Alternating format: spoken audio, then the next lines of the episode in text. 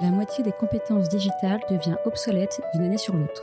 Il vaut mieux investir sur les compétences que de subir l'incompétence. Je suis Sophie, directrice des partenariats d'OnTrain, agence de formation sur mesure pour les métiers du digital et de la tech. Avec l'Avant-Garde, on vous propose de rencontrer nos trainers, ceux qui font le succès de nos formations, ceux qui ont un temps d'avance. Ils sont spécialistes marketing, data, acquisition, produits et ils viennent vous confier en 5 minutes les clés de leur efficacité. Ce sera court, concret et ce sera utile demain.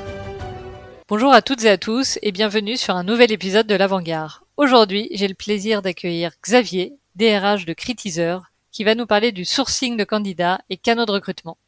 Avant de commencer, est-ce que tu pourrais te présenter rapidement, Xavier, et nous présenter également ton entreprise? Xavier Molinier, donc, je suis DRH depuis un an chez, chez Critizer. Euh, j'ai la chance, de par mon âge avancé, euh, d'avoir vécu, euh, j'irais, toute l'évolution des technologies dans l'économie. Hein, donc, toutes les entreprises où je suis passé ont vécu une transformation digitale, une transformation numérique. Voilà, et je, je suis donc aujourd'hui dans une startup scale-up Critizer qui propose une solution qui permet au monde du retail d'engager, de comprendre et de fidéliser hein, leurs clients depuis les points de vente locaux. Voilà, donc c'est une solution de, de, de relations conversationnelles pour les patrons de, de magasins en local avec les, les, clients locaux. Ok. Et je suppose que toi, en tant que DRH, tu dois recruter.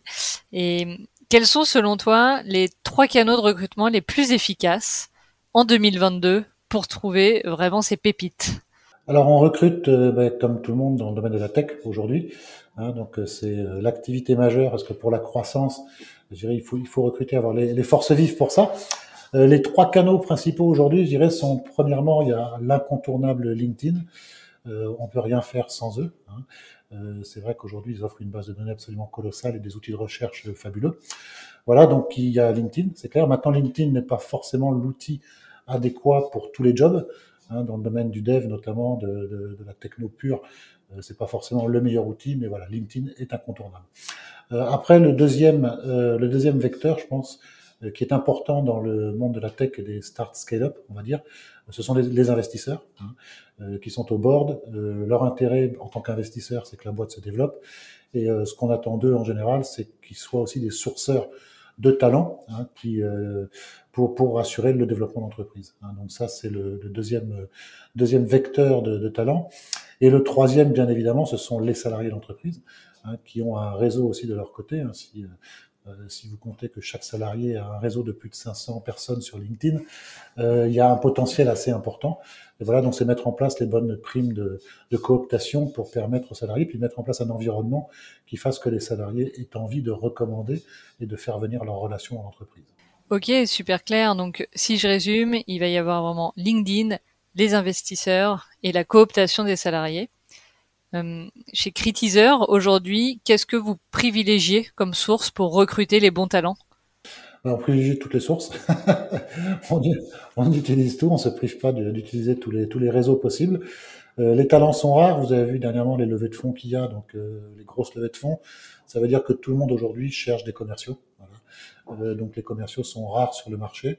Aujourd'hui, toute la partie dev les back-end développeurs notamment sont ben, des populations qui sont aussi rares sur le marché.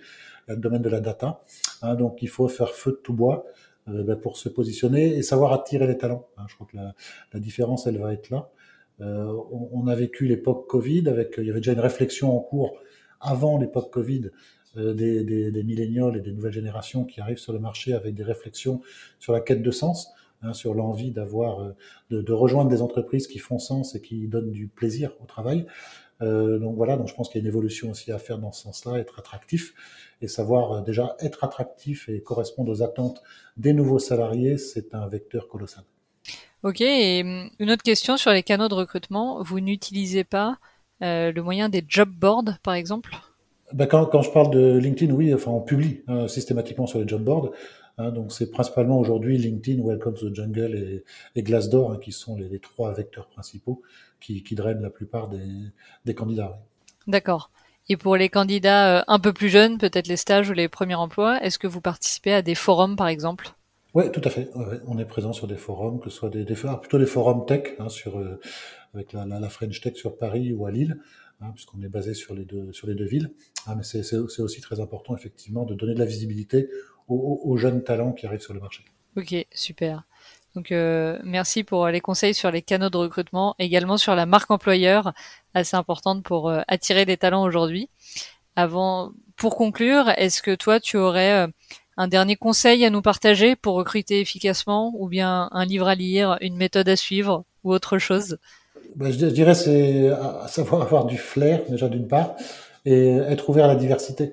je pense que le, monde est divers. A voilà, autour de nous, dans la, vie de tous les jours, dans les magasins, dans les voilà, quand vous allez chez Auchan, chez Carrefour, qui sont nos clients, ben vous regardez la population, ben, il y a de tout, hein, voilà. Euh, et si on veut être à l'écoute de nos clients et des clients de nos clients, ben, il faut ressembler au monde. Hein, donc je pense que la, une des grandes forces euh, des, des bons recruteurs, c'est de savoir être sensible à la diversité et savoir, euh, je dirais, ne pas avoir de biais hein, dans, les, dans le parcours de recrutement. Ok, super. Eh bien, merci beaucoup Xavier pour toutes tes lumières et je te dis à très vite sur un nouvel épisode de l'Avant-Garde. Merci, à bientôt.